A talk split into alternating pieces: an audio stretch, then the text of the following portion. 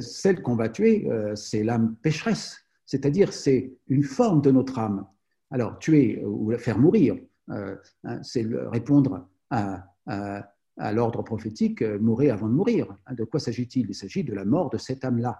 Mais la mort de cette âme-là n'est pas la mort. Et ce n'est même pas la mort de notre âme, puisque euh, euh, nous euh, remplaçons cette âme pécheresse par une autre âme purifiée qui est l'âme blâmante, hein,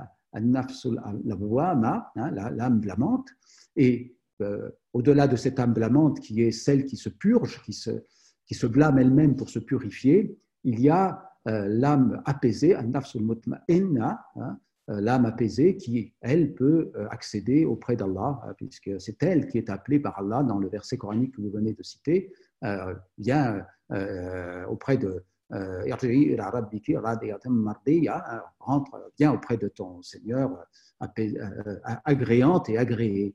Donc il y a une, purification de l'âme à travers la mort de l'âme de l'âme pécheresse, puis la transformation de l'âme qui se blâme elle-même en âme apaisée et l'accueil de l'âme apaisée par Allah qui en fait une âme agréante et agréée. Donc ce sont, ce sont différents degrés de purification, mais quand les maîtres parlent de, de la mort volontaire, c'est qu'ils font allusion à, la difficulté que nous avons de nous débarrasser de cette âme pécheresse, parce qu'elle est très subtile, c'est elle qui écoute les euh, chuchotements du waswas, hein, et euh, euh, elle, est tout à fait capable de contourner nos, attaques pour continuer à, être le tyran intérieur et à,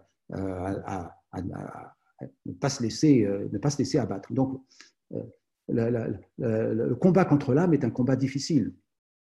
La purification demande du temps et elle se fait par la vie quotidienne, par l'isqat hein, le fait de laisser tomber euh, euh, tous les plans, c'est-à-dire de ne pas nourrir cette âme euh, instigatrice du mal, et aussi par le wird, par le dhikr, qui la dissout, hein, qui aménage un espace en nous, un espace spirituel, et qui ravale l'âme instigatrice du mal vers le bas et la fait partir finalement comme une mue, hein. qu'on se débarrasse d'elle comme si on muait, euh, comme un, animal qui perd une, peau euh, pour retrouver euh, sa virginité primordiale.